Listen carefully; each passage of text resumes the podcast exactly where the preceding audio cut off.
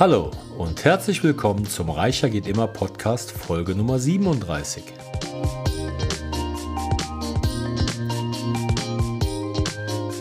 Mein Name ist Klaus Sargwitz und heute geht es um das Jobfahrrad.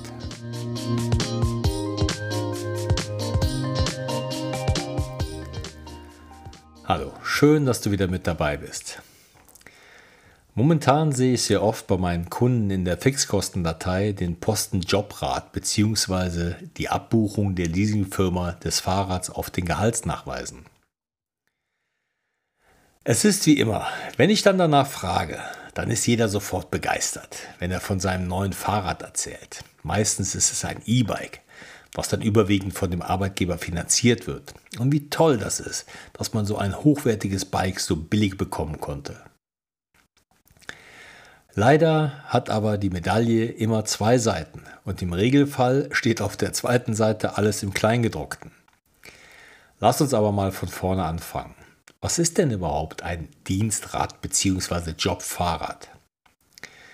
Beim Fahrradleasing über den Arbeitgeber wird dem Angestellten die Möglichkeit gegeben, durch eine entsprechende Nutzungsüberlassung ein Fahrrad bzw. ein E-Bike zur Verfügung gestellt zu bekommen. Hierzu wird eine feste monatliche Rate vom jeweiligen Bruttogehalt abgezogen. Derzeit werden solche Angebote von Fahrrädern vom Arbeitgeber gerne als eine Win-Win-Situation dargestellt. Der Mitarbeiter spart Geld, der Arbeitgeber auch und die Umwelt gewinnt natürlich auch noch.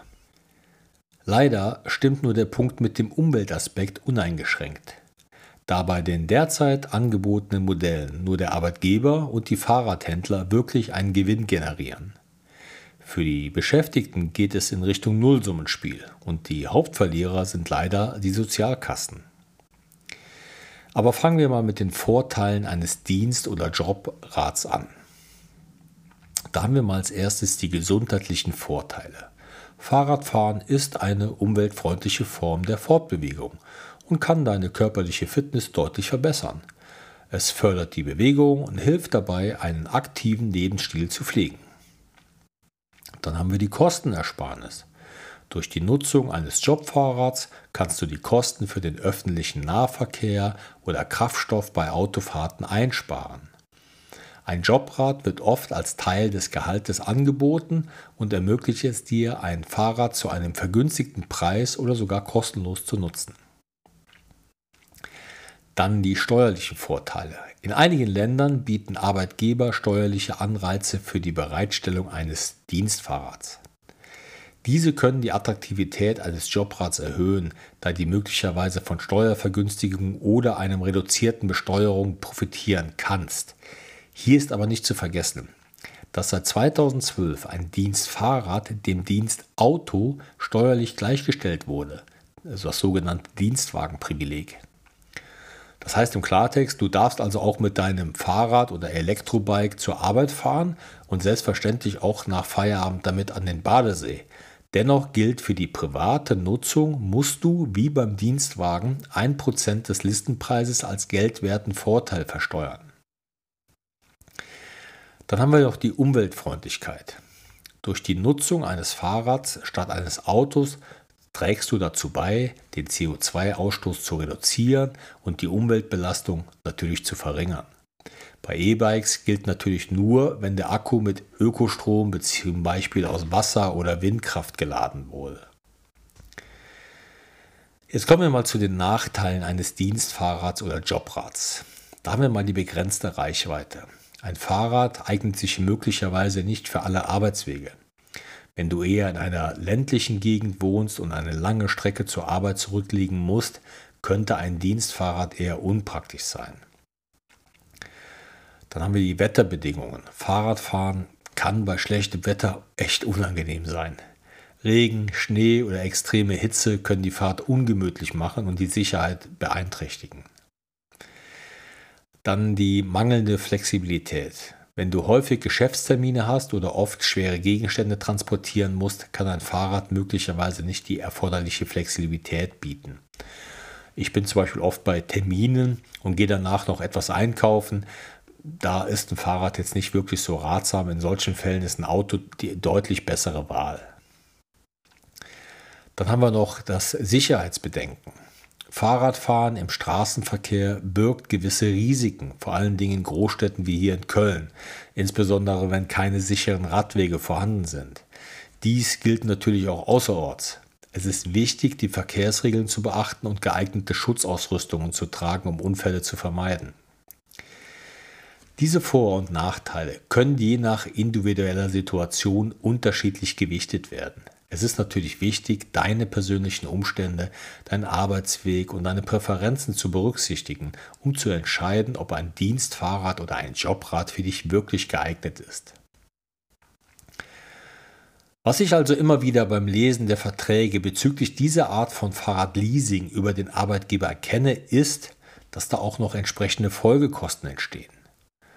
Oftmals wird der Mitarbeiter vertraglich dazu verpflichtet, ein hochwertiges Schloss zu erwerben, um das Fahrrad ordnungsgemäß abzusichern. Andere Anbieter verlangen oftmals auch eine entsprechende Versicherung gegen Diebstahl für das Fahrrad. Und gerne wird auch von Fahrradanbietern mit fiktiven Zahlen jongliert, um das Angebot attraktiver zu gestalten. Es wird also gegebenenfalls mit Zahlen gerechnet, die nicht wirklich bei einem Neukauf zustande kommen müssen. Da wird mal von einer Einsparung einer Fahrradversicherung gesprochen, die dann auch gerne mal hochgerechnet wird, oder die gerne erwähnte Steuersparnis, die auch gerne auf die Laufzeit hochgerechnet wird.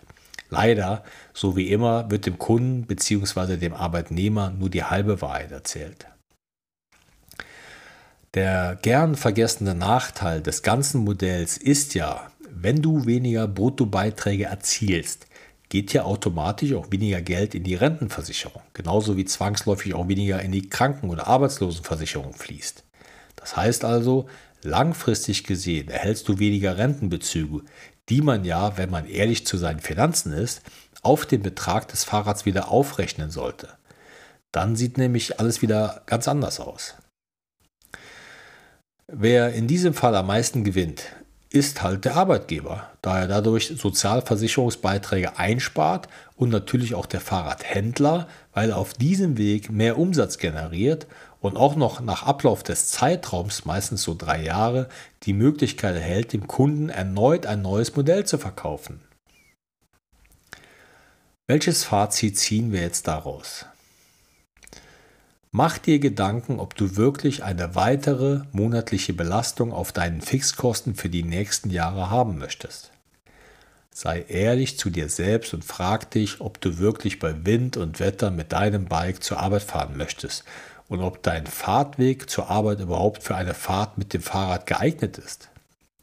Frage dich, wie viele Kilometer du im Jahr fahren willst und ob nicht vielleicht ein günstigeres Modell in Frage kommt.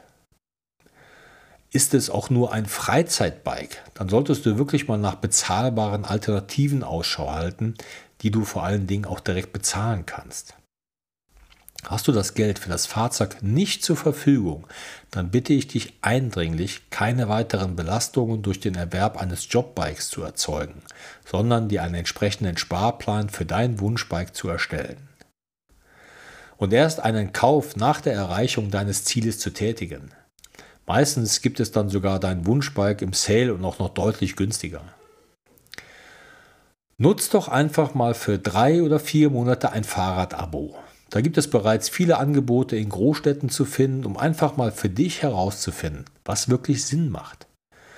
Wenn du nach ein paar Monaten feststellst, dass ein Bike für dich unsinnig ist, dann gibst du es einfach zurück und hast dadurch wirklich viel Geld eingespart. Fakt ist ja, wir reden hier von einem Konsumgut und du weißt, dass ich es für absolut unnötig halte, Kredite für Konsumgüter aufzunehmen, die dich nur zum Sklaven deiner Finanzen machen. Eine monatliche Belastung wird dich immer wieder daran erinnern, was dieses Bike dich kostet, auch wenn du es nicht benutzt und es zum Beispiel den ganzen Winter in der Garage steht. Vielleicht kannst du aber auch mit deinem Arbeitgeber ein Gespräch führen und er legt die Leasingraten auf dein Gehalt obendrauf. Das wäre natürlich die schönste Variante. Wie gesagt, lass dich nicht von der Begeisterung deiner Kollegen anstecken, die bereits diese Möglichkeit des Fahrradsleasing nutzen. Lies dir den Vertrag der Leasingfirma wirklich ernsthaft durch. Nutze auch deinen Taschenrechner, um die wirklichen Kosten für dich darzustellen. Am Ende kannst immer noch du entscheiden, ob du mit diesen Voraussetzungen wirklich einverstanden bist. Okay, da sind wir auch schon wieder am Ende angelangt und ich hoffe, du bist jetzt wieder ein bisschen schlauer, um bewusster Entscheidungen treffen zu können. In der nächsten Podcast-Folge reden wir mal darüber, wie wir uns eine Zinstreppe mit Festgeld aufbauen. Ich freue mich sehr darauf, wenn du wieder mit dabei bist und wünsche dir viel Erfolg dabei, dir ein reicheres Leben zu gestalten. Viele liebe Grüße, dein Klaus Sagwitz.